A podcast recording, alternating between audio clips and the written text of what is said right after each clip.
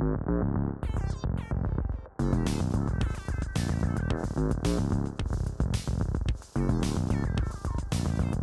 you.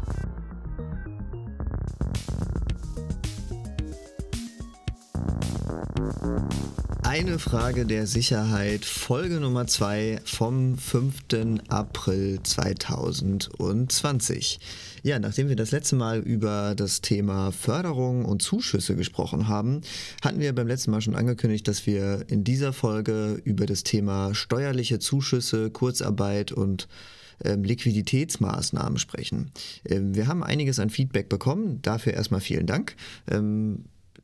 Ich hoffe, dass wir die offenen Punkte heute dann bearbeiten können.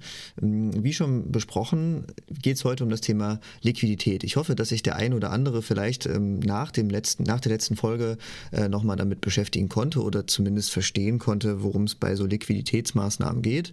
Ähm, und um das bestmöglich aufzuklären, haben wir auch heute einen Experten im Interview und zwar ist das Herr Schmuch von der Zeptrum Dr. Adamsen Steuerberatungsgesellschaft und ist ja egal, werde ich gleich, glaube ich, nochmal sagen in der Eröffnung. Äh, ich will auch gar keine Werbung machen, darum geht es nicht. Ähm, die beschäftigen sich auf jeden Fall seit ein paar Wochen mit quasi nichts anderem als steuerlichen Maßnahmen rund um das Thema Corona und Unternehmen.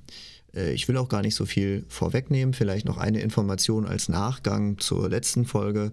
Ähm, in der letzten Folge haben wir bei dem Thema Zuschüsse noch darüber gesprochen, dass die Förderung bis zum 31. April gewährt wird oder der Antrag bis 31. April auszufüllen ist. Das wurde jetzt um einen Monat verlängert. Das heißt, Zuschüsse können jetzt bis zum 31. Mai beantragt werden, was durchaus schon mal ein Thema ist, was wir auch angesprochen haben, dass Unternehmen dann ein bisschen später und länger noch die Sachen beantragen können. Auch wenn sie jetzt vielleicht noch nicht in Not geraten sind oder der März noch gar nicht so schlimm war, wie man vielleicht vermutet hätte. Okay, gut, dann ähm, starten wir einfach mal direkt mit dem Interview mit Herrn Schmuch. Ja, ich äh, begrüße Herr Schmuch, ähm, der Zeptrum Dr. Adamsen Wirtschaftsprüfungs- und Steuerberatungsgesellschaft. Ich hoffe, das habe ich so richtig gesagt. Ähm, Sehr schön, ja. wir kennen uns jetzt ja schon ein bisschen länger und ähm, ja. so wie ich schon mitbekommen habe, äh, laufen bei Ihnen auch die Telefone heiß, ähm, so wie bei äh, vielen anderen Institutionen des Landes oder auch ähm, in der Privatwirtschaft. Ja, es ist recht heftig. Also in der letzten Woche kam die erste große Welle, da ging es rund um das Thema Kurzarbeit. Mittlerweile sind es die Zuschüsse und KfW-Programm 047 natürlich. Also all die Themen, die jetzt eine große Rolle spielen. Ja, Kurzarbeitergeld ist natürlich schon direkt das Erste, ähm, wo wir einsteigen könnten, wenn, wenn das auch in der, in der zeitlichen Folge das Erste war, worüber die Kunden bei Ihnen nachgefragt haben oder die Mandanten. Ja. Ähm, also Kurzarbeit als solche, ähm, ich habe das System so halb verstanden, muss ich gestehen. Ähm, es ist so, ich muss ja nicht sagen, ich habe keine Arbeit mehr, sondern es kann auch sein, dass ich sage, ich habe einfach weniger Arbeit. Verstehe ich das richtig? Ganz genau, ganz genau. Das im Moment auch sehr häufig der Fall. Also es sind die wenigsten Unternehmen, die eigentlich keine Arbeit mehr haben, sondern eben deutlich weniger Arbeit. Und dann wird eine Kurzarbeitsquote fest gelegt und die ist dann maßgeblich, der Teil ist dann gefördert und der andere Teil ist ganz normal Lohn. Okay, genau. Und dann ähm, ist es so, dass ähm, wenn ich jetzt zum Beispiel sage, ja, ich habe hier Personal, das ähm, kann nur noch den halben Tag arbeiten oder ich habe nur noch Arbeit für den halben Tag, ähm, dann muss ich quasi nur noch 50 Prozent des Lohns bezahlen ja. oder? Okay. Und, ja. Und, ja. und auch nur noch auf diesen Teil dann die Sozialabgaben. Genau, und äh, auf den anderen Teil übernimmt der Staat. Sozialabgaben. Okay, das heißt, dann ist quasi diese anderen 50 Prozent, davon übernimmt dann der Staat eigentlich 60 Prozent des Bruttolohns, ne? oder wie ist das? Also ich finde es mhm. eine sehr, sehr komplizierte Rechnung irgendwie. Also es kommen 60 Prozent vom Nettolohn bei demjenigen, der keine Kinder hat, in der, im Portemonnaie, 67 Prozent dann eben für die Leute mit Kindern. Und äh, die Sozialversicherung, die eben auf diesen Anteil des Gehalts entfällt, die nimmt der Staat. Ja, Okay. Und ähm, welche Voraussetzungen muss ich da erfüllen, um äh, jetzt Kurzarbeitergeld zu beantragen? Wir müssen eben die wenigen und jetzt deutlich vereinfachten Kriterien überfüllen. Ne? Das heißt einfach nur, Sie müssen einen Teil der Belegschaft haben, der in Kurzarbeit geht. Sie können das nicht nur für einzelne Leute, sondern müssen eine Mindestgröße erfüllen. Mhm. Und äh, Sie können dann natürlich auch festlegen, wie hoch der Kurzarbeitsteil ist. Okay. Ja, ich meine, also die genauen äh, Sachen, da muss, glaube ich, dann jeder auch nochmal selber vielleicht mit seinem. Individuell äh, auch, ja. ja ist auch sehr komplex mit der Berechnung, das muss man einfach auch sagen. Also rund um den ganzen Berufsstand ist es das äh, ein ganz neues Thema ist, weil ja auch einige Sachen jetzt anders sind bei dieser Kurzarbeit als bei der Regelkurzarbeit, die wir vorher hatten. Und das hat auch in den Büros dazu geführt, dass eine ganze Menge da an Input nötig war. Ähm, bei mir ist zum Beispiel auch so, ich bin mit dem Thema Kurzarbeit nicht so sehr vertraut und ich bin froh, dass wir eine ganze Expertengruppe darum haben, weil äh, man muss das im Moment etwas äh, delegieren können, die Themen. Ja, das kann ich verstehen. Vor allem, wenn dann ja auch noch äh, bei Ihnen ja auch ein Teil der Belegschaft einfach ins Homeoffice abwandert und dann die Kommunikation natürlich dann auch nochmal ganz andere Herausforderungen ja. mit sich bringt. Ne? Ja. ja. ja. Das glaube ich. Dann hatten Sie gerade noch gesagt, einer der nächsten Themen, die dann quasi Sie jetzt beschäftigen, sind neben den Zuschüssen, ähm, wo wir ja schon mit äh, Zenit, die hier eine Zuschussberatung und Förderungsberatung machen, gesprochen haben, ähm, ist das Thema ja, Liquiditätssicherung. Ne? Und da genau. hatten Sie genau. gerade was von der KfW angesprochen. Das kannte ich jetzt noch nicht, genau. das Programm. Ja, es ist also so, dass es ja ein Sonderprogramm der KfW gibt. Das hat jetzt äh, die Nummern 37, das ist aber für sehr große Unternehmen und 47. Mhm. Und das ist das, was in der Presse eben umgeht. 90 Prozent sind dann haftungsfrei gestellt für die Banken, die das Darlehen geben. Das heißt, mit 90 Prozent ist die KfW im Ernstfall im Boot. Und die Bank, die dann immer noch als Hausbank zuständig ist für die Beurteilung und für die Vergabe des Kredites, bis drei Millionen prüft dann auch die KfW gar nicht. Die Bank auf jeden Fall muss sich genau angucken, ist jemand hier von Corona betroffen. Das ist allerdings nicht das wesentliche Kriterium, sondern mehr für was wird das Geld benötigt und welche Sicherheiten will man dann haben. Und das ist dann ein sehr zinsverbilligtes Programm der KfW. Das ist bei den meisten Unternehmen für einen glatten Zins von 1%. Mhm. Und das teuerste, was es sein kann, ist 1,46 Prozent. Und was eben schön an dem Programm ist, Sie bekommen sogenannte Betriebsmittel gefördert, also beispielsweise Ihre Kontokorrentlinie, die Sie dringend brauchen. Ja, das, okay, Betriebsmittel, ja, das wäre auch so eine Frage gewesen, weil jetzt stehen natürlich auch viele Unternehmen vor der Herausforderung, Homeoffice hört sich alles toll an, aber wenn ich nur stationäre Computer habe und nur die Software habe, die irgendwie lokal läuft, dann kann ich da ja gar nicht so viel machen. Das heißt, die ähm, Hardware fürs Homeoffice, insofern ich dann jetzt überhaupt noch was bekomme, ja, wie Computer oder sowas, ja. ja die könnte ich dann quasi auch über so einen Kredit dann, also oder das wäre ein Kreditgrund oder Selbstverständlich. Eine, okay. Selbstverständlich, ja gar kein Thema. Und dann ist es eben so, das Ganze ist auf maximal fünf Jahre im Regelfall ausgelegt. Und äh, das ist, glaube ich, auch eine überschaubare Größenordnung. Dann kann man sich sehr gut darauf einstellen. Es gibt ja. auch endfällige Varianten, es gibt welche mit Tilgung. Also da ist sehr viel Flexibilität drin. Was wir im Moment als Problem feststellen, ist, dass natürlich nicht rausgenommen wurde, dass äh, die Kreditsicherheiten der Kreditnehmer eine große Rolle spielen. Und man merkt jetzt gerade, dass viele Unternehmer vor der schwierigen Frage stehen, ja, wenn die Bank jetzt noch persönliche Bürgschaften oder was anderes haben möchte, in der ohnehin schon schwierigen Phase ist es nicht so leicht, sich da durchzuringen. Das äh, kann ich sehr gut nachvollziehen. Ich persönlich verstehe das sehr häufig sowieso nicht, wenn ich mit einer juristischen Person, also einer, einer Gesellschaft, einer Kapitalgesellschaft zur Bank gehe, ähm, dass die Bank eigentlich in der Regel immer sagt, erstmal ja, äh, eine Privatbürgschaft, die erwarten wir aber äh, um zu ja. sehen, dass, ob, ob sie auch hinter ihrem Unternehmen stehen. Äh, ja, der klassische denke, Aussage. Ja, genau. Ich denke mir halt, ja, natürlich, ich stehe immer hinter meinem Unternehmen, es gehört ja mir.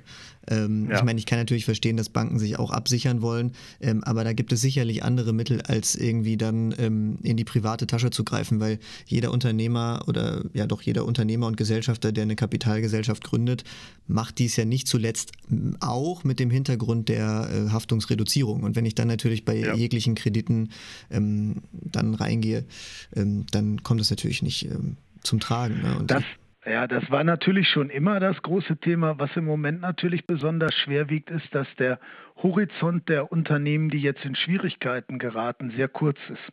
Viele mhm. wissen gar nicht, wie geht es mittel- und langfristig weiter in ihrer Branche und müssen sich dann jetzt persönlich dann schon so stark ins Obligo gegebenenfalls begeben. Das ist ja auch der Grund, weswegen der Bundesverband der freien Berufe oder für kleine und mittlere Unternehmen äh, entsprechende Vereinigungen gesagt haben, also eigentlich müsste das eine quasi vollständige Haftungsfreistellung geben, wird aber vielleicht auch Mitnahmeeffekte mit sich bringen, die man auch nicht möchte. Aber im Moment ist das ein Punkt, den sehen wir auch sehr kritisch, weil da ist noch vieles unklar und das Geld wird jetzt benötigt. Hm. Jetzt gibt es ja gerade für die, für die Liquiditätssicherung ja auch andere Maßnahmen, so will ich ja. das mal nennen, die man auch noch ergreifen kann. Ähm, eine, also im Moment die steuerlichen Themen sind natürlich ganz spannend. Ne? Genau, darauf wollte ich hinaus. Ähm, das, was ja. mir ähm, momentan ständig vor die äh, Linse kommt, ist das Thema Umsatzsteuervorauszahlung. Sonder, Umsatzsteuer-Sondervorauszahlung ist in NRW ein ganz schönes Thema. Ja. Das ist eben nicht in, in der ganzen Bundesrepublik gleich bisher geregelt. In NRW haben Sie eine relativ leichte Möglichkeit zu sagen, wegen Corona habe ich Probleme und Sie können sich Ihre sogenannte Umsatzsteuer-Sondervorauszahlung für das Jahr 2020 zurückholen, indem Sie eine korrigierte Anmeldung zum Finanzamt schicken. Das ist für Unternehmen, die im Regelfall einen Monat später ihre Steuern ähm, deklarieren beim Finanzamt, also den Januar beispielsweise erst im März statt im Februar einreichen. Die Umsatzsteuervoranmeldung muss man einmal am Anfang des Jahres eine Sondervorauszahlung leisten und die wird dann hinterher wieder angerechnet auf die Gesamtvorauszahlung des Jahres. Und das kann ein relativ hoher Betrag bei vielen Unternehmen sein. Das können auch mal locker 50, 100.000 Euro sein. Mhm. Und die kann man sich im Moment sehr einfach zurückholen, indem man einfach online sagt, man berichtigt das. Die Vorauszahlung ist nicht 50.000 Euro, sondern wird auf Null herabgesetzt, Grund Corona eingetragen. Kennziffer 23 für die Berufskollegen oder für die, die damit ein bisschen was zu tun haben. Und dann kommt relativ schnell das Geld zurück und das ist dann zinsfrei tatsächlich bis Dezember 2020 gestundet. Das ist eine sehr einfache Maßnahme. Ja, ich meine, Steuerstundung ist natürlich ähm, ne, aufgeschoben, ist nicht aufgehoben. Ja, ähm, ja, das kann man da, glaube ich, schon sagen. Aber es ist natürlich ein Mittel, um vor allem kurzfristig die Liquidität zu sichern. Genau. Ja. Dann haben Sie natürlich die Möglichkeit, Sie können zinslos alle Ihre Steuervorauszahlungen, die aktuell sind, stunden. Also Einkommensteuer für die Privatpersonen, Körperschaftssteuer für die Unternehmen und auch die Umsatzsteuer. Und äh, das ist natürlich auch eine sehr gute Hilfe für die Unternehmen. Da haben sie erstmal ein bisschen Luft zum Atmen. Das lohnt sich natürlich vor allem auch für die Unternehmen und Unternehmer, die vielleicht sogar mit geringeren ähm, Einkommen in diesem Jahr rechnen, weil sie eine höhere Ausgabenlast haben ähm, ja. und vielleicht auch die Umsätze nicht ganz so da sind. Wobei da natürlich auch ganz wichtig ist, entsprechende Anträge auf Herabsetzung der Vorauszahlung zu stellen, mhm. weil ähm, unabhängig von der Stundung, man braucht ja nichts überhaupt Stunden, wenn man es erst gar nicht, nicht als Vorauszahlung leisten muss. Ne? Das ist der erste Schritt, erstmal die Vorauszahlung herabsetzen, wenn absehbar ist, dass man Corona-bedingt entsprechend weniger Einkünfte haben wird. Mhm. Okay. Ja, und Schritt zwei, wenn Sachen dann festgesetzt sind, das kann ja zum Beispiel auch eine Abschlusszahlung sein aus dem Jahr 2019, wo alles noch super war, dann kann man jetzt die Chance nutzen und zinslos stunden. Ja, ich hatte jetzt gerade wieder den, den Fall bei einem Kollegen, der hat ähm, seine Steuererklärung abgegeben und ähm, wurde gewerbersteuermäßig veranlagt für 2018. Dann hat ähm, die Stadt gesagt, na gut, aber wir haben jetzt schon Ende 2019, also hätten wir das Geld bitte mhm. auch gerne schon mal, auch mhm. wenn es noch nicht festgestellt wurde. Und ach ja, wir haben ja jetzt schon 2020, das hätten wir ganz gerne mal im Voraus. Und das war mhm. ähm, mittlerer fünfstelliger Betrag, der dann auf einmal dafür ein Einzelunternehmer ja. fällig geworden ist. Ja, ja, ja. Und der hätte jetzt die Chance gehabt, das Ganze dann eben, wenn es Corona-bedingt ist, auf jeden Fall komplett stunden zu lassen. Ja, äh, dazu kommt natürlich noch, ähm, genau, das hat er auch gemacht oder hat er vor zumindest. Ich weiß nicht, wie der aktuelle Status ist. Man redet ja auch ja. nicht ständig über solche Dinge. Ähm, dazu kamen dann noch, sind ja auch noch andere Sachen eingebrochen, so wie der Aktienmarkt. Und viele Unternehmer, die ich kenne, haben auch durchaus da äh, ein bisschen angelegt. Ähm, ist natürlich blöd, wenn man mhm. sagt, das ist für schlechte Zeiten, aber wenn die schlechten Zeiten dafür sorgen, dass der Aktienmarkt einbricht, ja, dann. Ist so, aber Sie wissen, bei Aktienanleihen, äh, bei Aktienengagements äh, das macht man nur, wenn man das Geld über hat, sonst sollte man es eigentlich nicht machen. Und man sollte jetzt dann auch lieber tapfer bleiben und durchhalten. Wenn es ein langfristiges Investment ist, wird es ja vielleicht sich wieder auch mal verbessern. Und äh, schlecht, wenn das als Kriegskasse notwendig jetzt wäre, das sehe ich genauso. Ja, Gut, dann haben wir jetzt gesprochen über die ähm, Umsatzsteuer-Sondervorauszahlung, den KfW-Kredit, ähm, dann die Herabsetzung der Vorauszahlung der ähm, Steuern, Körperschaftssteuer, äh, ich hatte es gerade hier noch. Einkommensteuer und Umsatzsteuer auch, ja? Ja, genau. Und ähm, gibt es noch weitere Maßnahmen, die, die man so machen kann? Ja, Zuschüsse hatten wir ja vorhin mal ganz kurz angesprochen. Das ist bei Ihnen über Zenit. Und im steuerlichen Bereich ist natürlich auch noch so, dass wenn wirklich Sachen jetzt eigentlich schon in die Vollstreckung gingen und eigentlich Säumniszuschläge ausgelöst werden, auch das kann man im Moment komplett aussetzen lassen, wenn es Corona-bedingt ist. Das heißt also, alles, was eigentlich seitens der Finanzverwaltung ist, hat man jetzt eine sehr große Chance. Ich muss immer wieder darauf hinweisen, das gilt nicht für die Lohnsteuer. Mhm. Und dann kommen wir auch zu einem ähnlichen Bereich schon. Theoretisch kann man im Moment auch die Sozialversicherung stunden. Die Stundung von Sozialversicherungsbeiträgen kann aber gegebenenfalls mal zu einem sehr bösen Bumerang werden, weil es da ganz viele Haftungsregeln gibt. Ja, wenn das Unternehmen später dann doch vielleicht die Nach-Corona-Zeit nicht richtig überlebt, könnte der Geschäftsführer mal zur Haftung letztendlich äh, gezwungen sein. Und deswegen raten wir davon ab, bei dem Thema Stundung von Sozialversicherungsbeiträgen etwas zu machen. Okay, also das auf jeden Fall ein ganz heißes Thema. Ähm, ich würde ja. noch mal gerne ein paar Sonderfälle ähm, in der, äh, zum Thema Kurzarbeit besprechen. Ja. Ähm, ich habe das auch durchaus schon mit einer juristischen Großkanzlei besprochen, ähm, noch keine abschließende Begründung dazu erhalten, aber Sie sind da viel, viel eher in der Praxis. Also bei Minijobbern kann ich das ja nicht machen, weil dafür keine Sozialversicherungsbeiträge fällig werden, also kann ich die nicht in die Kurzarbeit schicken. Mhm. Ja? Das heißt, ja, die ja. könnte ich quasi nur kündigen. Ja, und ähm, wie ist das jetzt bei studentischen Aushilfskräften? Also davon haben wir zum Beispiel tatsächlich auch welche. Bei uns ist das Thema Kurzarbeit jetzt kein Thema, aber ähm, ich habe mich das einfach in dem Zusammenhang gefragt, was mit denen denn ist. Mhm. Wissen Sie das? Muss ich im Moment tatsächlich passen? Nein, müsste ich hier wieder unser Kompetenzzentrum ja. Kurzarbeit anfunken, weil das genau die Themen sind, die jetzt alle überall zu klären sind. Aber ich bin mehr auf der, auf der steuerlichen und auf der Finanzierungsseite unterwegs. Ja, also wenn, ja. ich, ich sag mal so, ähm, diejenigen, ähm, die das betrifft, sollten so oder so dann Rücksprache mit dem Lohnsteuerbüro oder ihrem Steuerberater halten. Ich glaube, dass ähm, spätestens jetzt wäre vielleicht auch der Punkt, sich äh, kompetente Hilfe an die Seite zu holen, äh, insofern man das noch nicht ja, vorher gemacht hat. Ist auch im Moment so. Also wir haben festgestellt, wir haben ja auch sehr viele Mandanten, die wir beraten, aber nicht die Löhne machen, ja.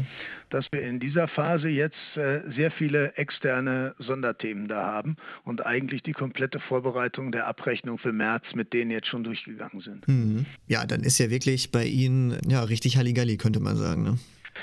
Genau, aber es wird natürlich, äh, es war anstrengend und das äh, muss man sagen, haben die Leute auch wirklich ganz toll hier bei uns im Hause geleistet. Aber der umgekehrte Fall wird irgendwann jetzt auch eintreten. Wir stellen natürlich fest, dass Kurzarbeit und äh, Schließungen von Unternehmen dazu führen, dass auch Buchhaltungen jetzt etwas auf Lager liegen. Mhm.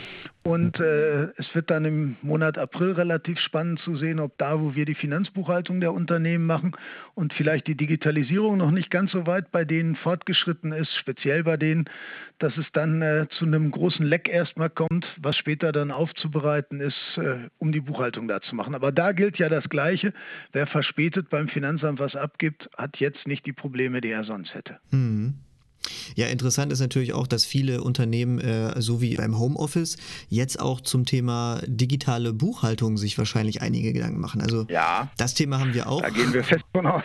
Also wir haben, ähm, wir sind ja schon, das, das wissen Sie wahrscheinlich, ähm, ja. wir sind immer ganz vorne mit dabei, was die Digitalisierung ja. äh, von der Buchhaltung angeht und können da zum Glück schon sehr, sehr viel automatisiert machen. Ähm, aber wir haben durchaus noch Bereiche und Kunden, wo ähm, es zwingend erforderlich ist, ähm, die Rechnung per Post zu senden. Und das mhm. stellt uns jetzt gerade tatsächlich auch vor die Herausforderung, ähm, wie machen wir das jetzt? Da muss auf jeden Fall auch jemand ins Büro, weil dann ist sonst ist das Geschäftspapier nicht da, die Briefmarken und der Briefmarkendrucker ist nicht da und so weiter und so fort. Also da würde ich mir tatsächlich auch noch mehr Digitalisierung äh, wünschen. Aber ich glaube auch, das sehen Sie wahrscheinlich ähnlich, die Welt nach Corona wird nicht mehr dieselbe sein, auch was die Digitalisierung angeht die wird deutlich digitaler werden. Ich glaube, dass die, die jetzt gut aufgestellt waren, sich freuen, dass sie frühzeitig da was gemacht haben. Und andere werden da eher sehr traurig jetzt hinterher gucken und das berühmte hätte ich mal. Hm. Da kann ich auch noch mal darauf hinweisen, gibt es ein Programm auch wiederum von der KfW, muss man auch immer wieder darauf hinweisen, dass es Zuschüsse für Digitalisierungsprojekte gibt. Ich gehe mal davon aus, wenn das ein bisschen abebbt jetzt in der Nach-Corona-Zeit oder noch Corona-Zeit, wird es viele geben, die jetzt auch anfangen, da ganze Geschäftsprozesse zu digitalisieren oder es zu versuchen, auch mit externer Hilfe. Und äh, das ist auch gut so und da sollte man natürlich auch die Chancen nutzen, sowas fördern zu lassen. Genau, äh, ganz konkret äh, meinen Sie wahrscheinlich auch den Go Digital ähm, Fördertopf, ja. der immer so früh und jo. schnell weg ist. Ich hoffe, auch der wird dieses Jahr erweitert. Ja, ja kann ich auch nur jedem empfehlen. Absolut, ja. ja. Ja, gut. Äh, prima. Also ich gehe davon aus, wir werden eine Zweiteilung hinterher so ein bisschen sehen, von welchen die gut aufgestellt waren und welchen nicht. An der Stelle auch nochmal, wir haben hier festgestellt, es war ganz wichtig, ganz frühzeitig zu sagen, bestimmte Leute sammeln bestimmte Informationen und müssen die sofort auch digital natürlich an die ganzen Kollegen und Kolleginnen weiterreichen, um eben immer dem Mandanten helfen zu können. Und wir kriegen zurückgespiegelt, dass es eben auch Marktbegleiter gibt, in Anführungszeichen, die teilweise weniger wussten als ihre Mandanten und auch noch auf die Fachpresse verwiesen haben. Muss ich auch sagen, ist etwas erschreckend, denn wenn dann ist man jetzt eigentlich der, der seinen Mandanten zur Seite steht. Absolut. Also ich meine, ich weiß ja jetzt auch, so, ja. so wie, so wie Sie es von mir wissen, so weiß ich das natürlich von Ihnen. Sie sind ja, ja auch digital ganz vorne mit dabei. Äh, ja. so dass, dass, bei Ihnen jetzt auch gar keine großen Probleme auftreten, glaube ich, wenn, wenn jetzt jemand ins Homeoffice muss. Ne? Also ich glaube, das ist für Sie einfach, ja. klar, kein Problem, dann gehst du halt ins Homeoffice, nimm deine Smartcard mit und vielleicht noch das und das und ähm, genau. weiter geht's. Ja, also. Genau. Wobei der Homeoffice-Collar natürlich auch bei uns feststellbar ist. Es gibt Kollegen, die sich sehr darauf freuen, wenn sie mal wieder ins Büro kommen. Ja, das, ähm, das ist bei uns ähnlich. Also ich glaube, ähm, wir freuen uns irgendwann alle mal wieder ähm, ins Büro zu können. Vielleicht hat das ja auch dann äh, in dem Zuge was Positives, dass man es noch viel mehr zu schätzen weiß, was man vielleicht ja. für, eine, für gute Kollegen hat, für eine gute Büroatmosphäre und dass Arbeit dann doch gar nicht so schlimm ist. Und wenn man den ganzen Tag zu Hause sitzen würde, dass das genau. unter Umständen auch nicht unbedingt das Wahre ist. Genau, genau. Trotz des wunderschönen Wetters. Ja, trotz des wunderschönen Wetters. Gut. Alles klar, dann ähm, würde ich sagen, vielen Dank für die ähm, ganzen Gerne. Auskünfte, ähm, viel Kraft für die nächsten Zeit, äh, für die nächste Zeit. Danke. Ähm, wir verlinken auch nochmal äh, die Seite von Ihnen und die Informationen. Ich habe gesehen, Sie ähm, haben ja zusätzlich zu der Mandanteninformation auch auf der Internetseite noch ein bisschen Informationen bereitgestellt. Genau. Da kann sich sicherlich der ein oder andere nochmal informieren. Und ähm, wenn es dann noch was gibt, wenn wir Fragen bekommen, dann leiten wir das auch gerne weiter. Alles klar, vielen herzlichen Dank und bleiben Sie gesund. ja, das kann man nur sagen. Vielen Dank. Okay. Danke, Herr Green. Tschüss. Ja, das war das Interview mit Herrn Schmuch ähm, hier aus Bochum. Ja, ich hoffe, dass das einen groben Überblick gegeben hat. Ja, ich weiß nicht, was, was sagst du denn dazu, Tim? Ich habe ja das Interview geführt, du hast es ja auch leider hinterher nur hören können. Mhm.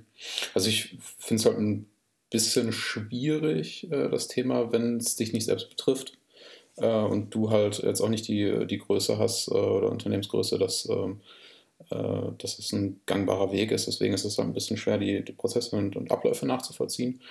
Ähm, allgemein aber natürlich halt ein, ein wichtiges, interessantes Mittel. Ähm, Halt ja, ich meine, die Größe sagt ja da auch tatsächlich gar nicht so viel aus. Ne? Also wenn ich so an unsere kleinen Gastronomiebetriebe um die Ecke denke, ähm, ist ja auch, die sind auch ganz schön hart betroffen, glaube mhm. ich.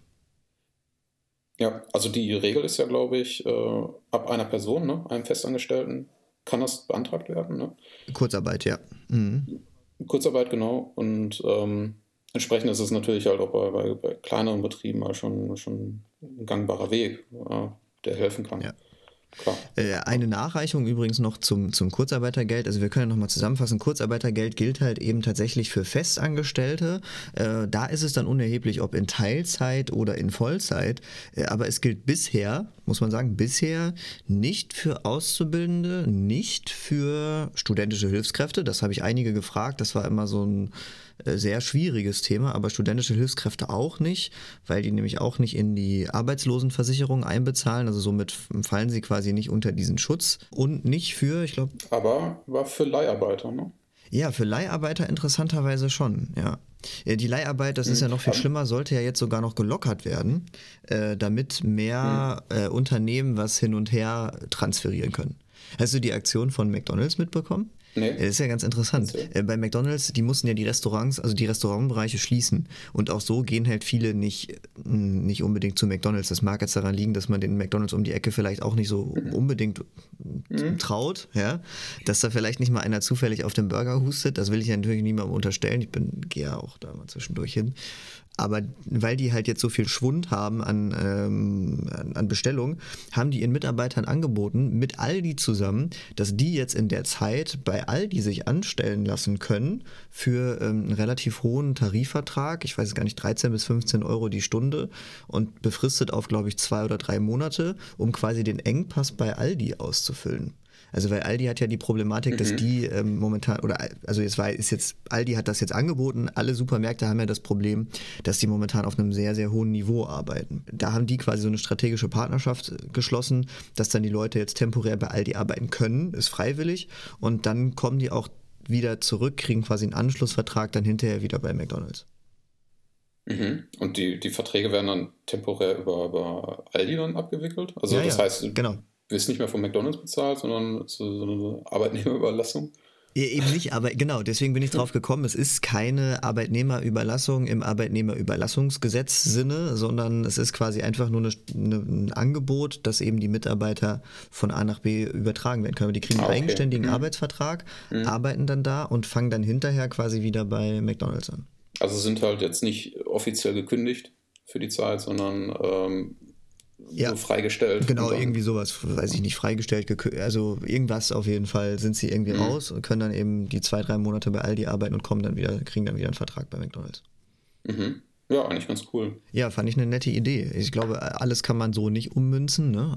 in, in andere Branchen, aber ist natürlich ähm, eine der Möglichkeiten, um sich gegenseitig zu helfen. Ne? Also McDonalds hat halt dafür dann die Löhne nicht und Aldi hat mehr Personal und können, kann mhm. da schnell ähm, reagieren. Ja, ja, auf jeden Fall. Ja, das ist auf jeden Fall ganz interessant. Ich hatte noch einen Nachtrag von vorhin, als ich dich da so unterbrochen habe mit der, wer hat einen Anspruch auf die, auf die Kurzarbeit. Mhm. Äh, was halt auch noch äh, mit einfällt, sind äh, Bezieher von Krankengeld. Die haben nämlich keinen Anspruch. Fand ich noch äh, äh, bemerkenswert. Also Ne? Also es ist nochmal äh, ein Kommentar wert und ähm, Rentner, die beispielsweise halt irgendwie noch äh, aufstocken oder sowas. Ja, genau, ich glaube, äh, die zählen auch noch zu. Ja, das habe ich auch schon gehört, ja. Ja, genauso wie auch, ähm, ich hatte mit einem, mit einem Fachanwalt für Arbeitsrecht sprechen können und von so einer Großkanzlei und die ähm, haben auch darauf hingewiesen, dass äh, eben äh, Urlaube zuerst genommen werden müssen. Was ich auch recht hart finde, weil ähm, es steht da so ein bisschen, nicht genommener Urlaub muss erstmal verwendet werden, bevor ich in Kurzarbeit gehen kann. Aber wenn ich einen schon genehmigten Urlaub habe, zum Beispiel für Herbst, dann zählt der noch nicht als genommen. Und somit müsste ich dann quasi erstmal den Urlaub nehmen, um, bevor ich dann in Kurzarbeit gehen kann. Okay. Also das heißt, wenn ich jetzt irgendwie einen Resturlaub habe, irgendwie zehn Tage. Dann, Resturlaub, äh, also Resturlaub heißt ja Urlaub aus dem letzten Jahr, das sowieso. Das, das muss jetzt aber sowieso bis Ende des Monats hätte das, glaube ich, glaube bis Ende März hätte das jetzt schon weg sein müssen. Der, der Resturlaub aus dem letzten Jahr und dann quasi jetzt der Jahresurlaub. Und dann quasi der gesetzliche Teil, nee, der, der zusätzliche Teil müsste dann zuerst genommen werden. Wenn man ähm, bei einer Fünf-Tage-Woche den gesetzlichen Mindestanspruch von 20 Tagen Urlaub im Jahr mhm. und ähm, dann kann ich als Arbeitgeber darüber hinaus Urlaub gewähren. So machen wir das ja auch. Mhm. Und der müsste, dieser zusätzliche Urlaub muss dann quasi zuerst in Anführungsstrichen genommen werden und dann müsste der gesetzliche Urlaub genommen werden. Ich persönlich kann mir das am Ende noch nicht so ganz vorstellen, weil der Urlaub dient ja auch gesetzlich gesehen der Erholung. Und wenn man dann jetzt irgendwie den Urlaub nimmt und dann ein halbes Jahr durcharbeiten muss, äh, weiß ich jetzt auch nicht, ob das äh, dann so zielführend ist und ob das im Sinne des Gesetzes ist. Also das werden wir dann, glaube ich, im Nachgang sehen. Aber ja, grundsätzlich muss, muss. Die aktuelle Situation äh, ist ja jetzt auch nicht so, dass man halt großartig äh, seinen Erholungsurlaub antreten könnte. Ja, also halt auch wahrscheinlich äh, nicht in den, in den kommenden äh, Monaten, so wie es ausschaut. Nee, also bis auf den Kurzurlaub auf Balkonien ist da wahrscheinlich nicht viel drin. Ja, wenn er einen hast. Wenn er einen hast, ja, das, ja, das macht die Situation sonst ungleich schwerer. Mhm. Aber es ist natürlich halt auch wieder so ein, so ein ähm, schwieriger Punkt dann für, für die Urlaubsplanung im nächsten Jahr. Also sollte es halt, jetzt beispielsweise aus der Finanzkrise war ja gut noch abzusehen, da gab es ja 2009, glaube ich, diesen Peak nach oben ne, mit Kurzarbeit. Und in dem darauffolgenden Jahr in 2010 hat das ein bisschen abgenommen. Na, aber bald doch noch ziemlich viel in Kurzarbeit. Das heißt, die Regelung im nächsten Jahr wird ja dann halt auch äh, die gleichen Konditionen halt beanspruchen wie in diesem Jahr. Das heißt halt auch Urlaubsansprüche und so was. Oder das halt so nehmen, dass es, äh, dass es halt in diese Zeit passt, ne? die jetzt mhm. auf zwölf Monate, glaube ich, erhöht wurde. Ne? Vorher sechs Monate, dann jetzt zwölf Monate. Mhm. Ähm, wäre ja dann auch schwierig halt für Buchungen oder, oder, oder Reisebüros, äh, alles, was halt irgendwie in diesem Travel-Segment ist. Ne? Ja, Reisebüros hätte sie sowieso hart getroffen. Also ich persönlich weiß nicht, wie es dir geht. Ich habe jetzt erstmal auch für dieses Jahr alle geplanten Ausflüge und Urlaube erstmal auf Eis gelegt. Da muss man dann gucken, wie es nächstes Jahr ist. Also bei dem Kurzarbeitergeld ist das halt so, ja, genau, sechs bis zwölf Monate, jetzt halt bis zwölf Monate. Was ich daran relativ befremdlich finde, ist, man muss vorher schon sagen, wie lange man jemanden in Kurzarbeit schickt. Ja, also bei den Fluggesellschaften ist das zum Beispiel so, dass, äh, glaube ich, bei Eurowings jetzt alle bis Oktober in Kurzarbeit geschickt wurden. Und bei Lufthansa aber nur ein Teil bis Oktober und ein Teil nur drei Monate oder sowas. Das heißt, die wollen quasi die Lufthansa-Hauptsparte zuerst wieder hochfahren. Und das ist natürlich ein bisschen schwierig, auch als, als äh, Arbeitgeber oder als Unternehmer. Ich muss mich quasi jetzt entscheiden, wie lange habe ich wohl den, den Ausfall, was natürlich ein totales Wagnis ist, weil ich ja gar nicht sagen kann, wie lange diese Krise überhaupt anhält. Also ich glaube, ein Reisebüro ist gut daran, erstmal ein halbes Jahr zu sagen, oh, so lange geht es erstmal nicht weil die Krise, wie sich jetzt herausstellt, auch nicht mal ebenso beim, mit dem nächsten Fingerschnipp einfach vorbei ist. Und ach, jetzt machen wir wieder den Schalter an und jetzt arbeiten wir wieder alle und fliegen fröhlich durch die Welt. Das wird ja nicht passieren. Äh, und mhm. deswegen ähm, ist es bei denen, glaube ich, relativ klar, aber sonst ist es, glaube ich, nicht ganz so klar. Also bei Gastronomie zum Beispiel, woher sollen die wissen, wann die wieder aufmachen dürfen?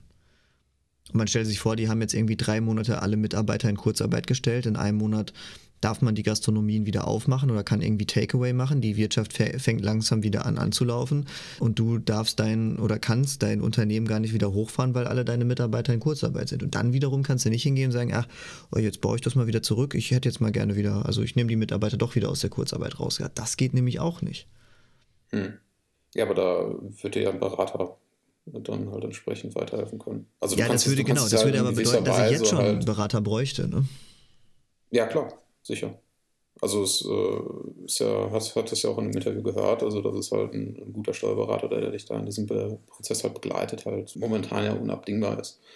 Ja, und wenn du ja. da jemanden zur Seite hast, der, der halt auch mit dir halt einmal hochrechnen kann, wie es sich entwickelt, ja, also persönlich, Rücklagen, ähm, Möglichkeiten und dann halt eine Entscheidung zu treffen, wie lange halt das, das, Geld halt bei, also die Kurzarbeit halt gesetzt wird, ist ja dann halt eine Möglichkeit. Aber kannst du danach halt nicht nochmal wiederholen? Also nochmal sagen, ich bin jetzt drei Monate, danach nochmal irgendwie, okay, scheint immer noch nicht gut zu sein, nochmal drei Monate? Das wiederum weiß ich nicht. Ich weiß nur, dass wenn du dich quasi einmal festgelegt hast und das musst du am, zu Beginn an machen, dann kannst du es nicht wieder rückgängig machen. Das weiß ich. Mit dem danach tatsächlich weiß ich das nicht. Ich meine, was Herr mhm. Schmuch ja auch gesagt hat, ist, dass viele Steuerberatungsgesellschaften, ähm, ja ehrlich gesagt, das hat er so nicht gesagt, das sage ich jetzt, ähm, ja häufig ihren Namen nicht verdienen, weil sie ja häufig gar nicht beraten, sondern einfach irgendwie da sind, ihre Rechnung stellen, ein paar Buchungen machen, Löhne, Gehälter und tschüss. Ähm, was mhm. er ja gesagt hat, ist, dass viele gar nicht so wirklich gut auf diese Krise eingestellt sind und gar nicht genau wissen, wie sie, ja, wie sie am besten mit den Sachen umgehen können und wie sie ihre, ihre Mandanten beraten sollen.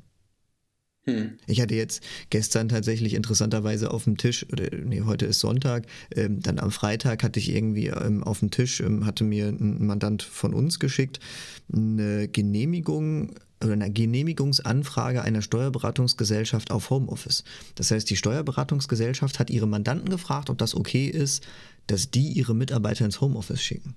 Das fand ich auch interessant. Aha. Äh, aus welchem Kontext jetzt heraus? Also, also die Steuerberatung hat gefragt, also die Kunden gefragt, ob sie selbst ins Homeoffice gehen können. Weil die jetzt nur Laufkundschaft haben oder wie?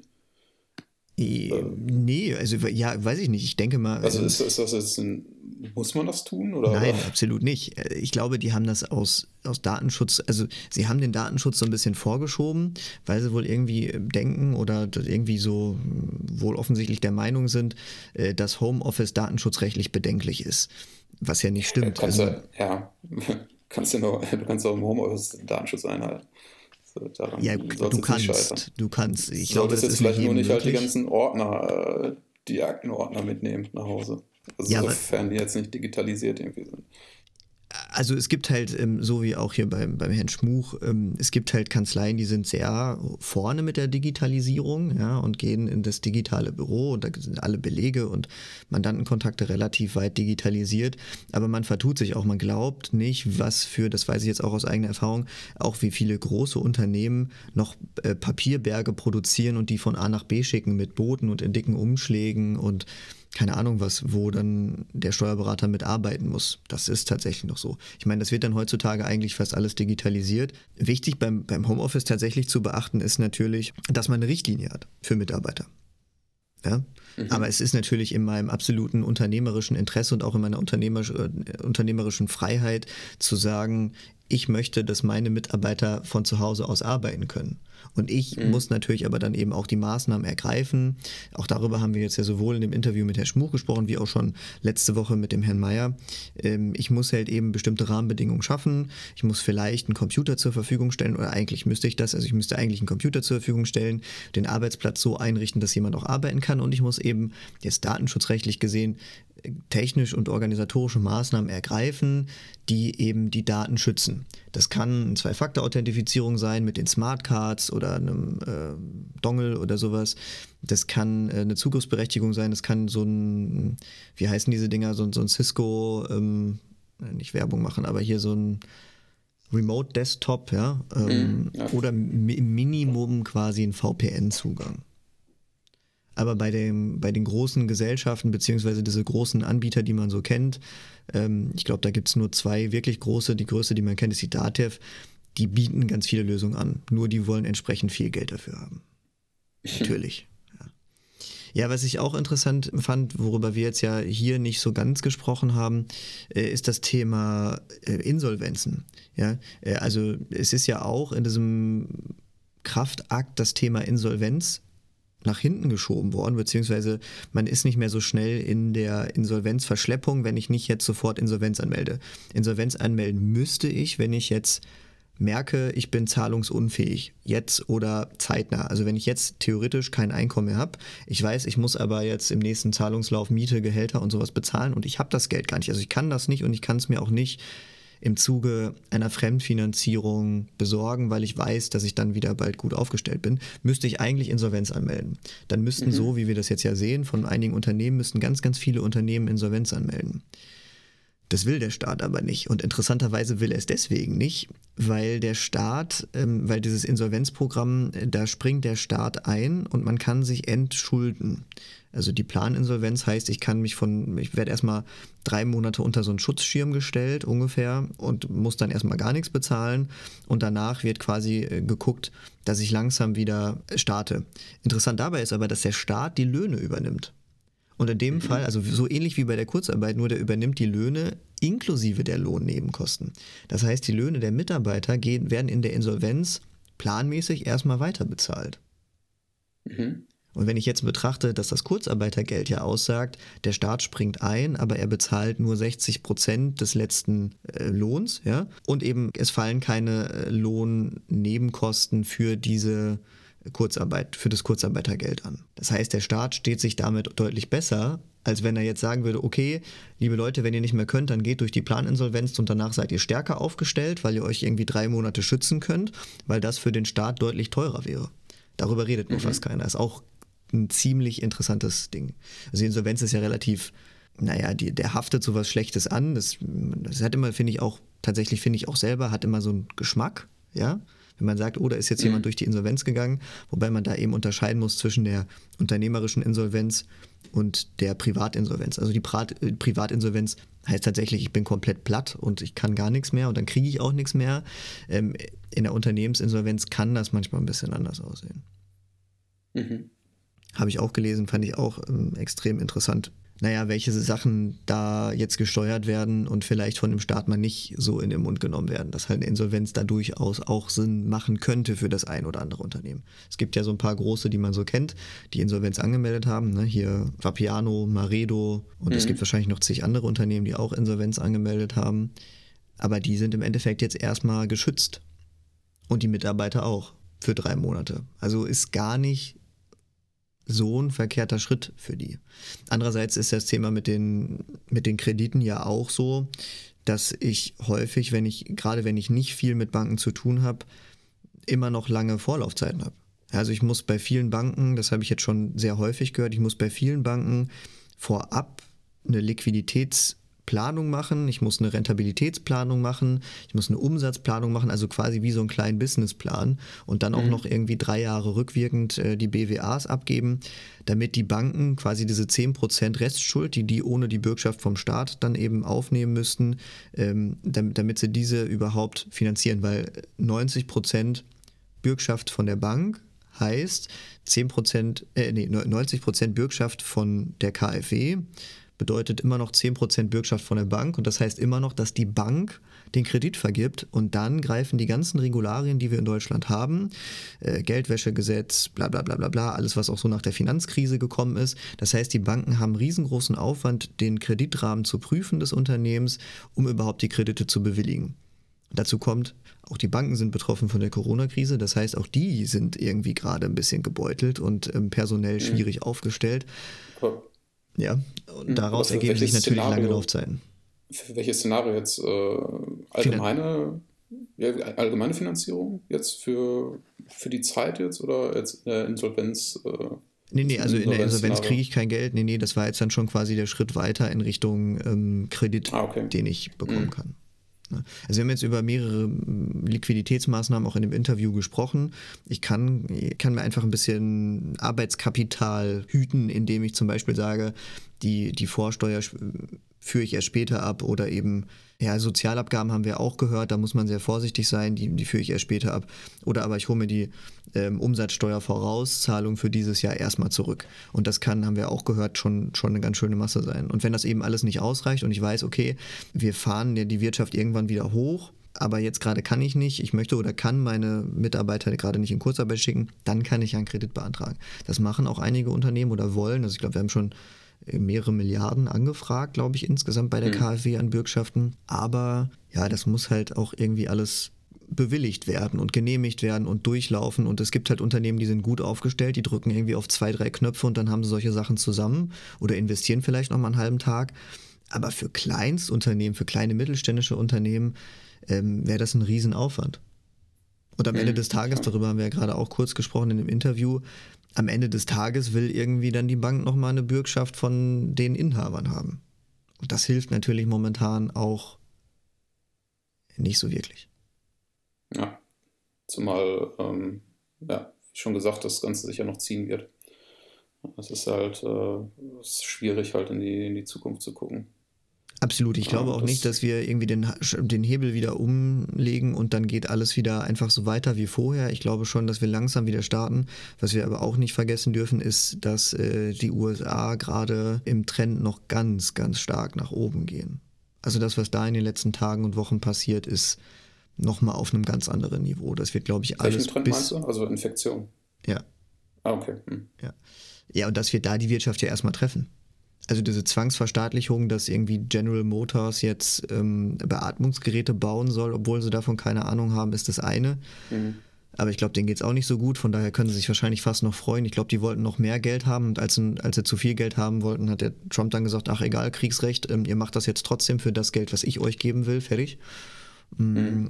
Aber viele andere Unternehmen, die wir jetzt, jetzt halt treffen, also New York, ich weiß nicht, ob du die Bilder gesehen hast, da ist ja, da geht gar nichts mehr. Da geht gar keiner mehr raus. Also du siehst da einfach niemanden. Das ist für diese Stadt nicht nur ungewöhnlich, sondern der absolute Killer.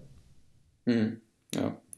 Vor allem halt auch die, äh, ich hatte jetzt noch die Bilder gesehen aus dem Central Park mit ja. äh, den provisorischen Zelten und, und äh, Aufnahmestationen.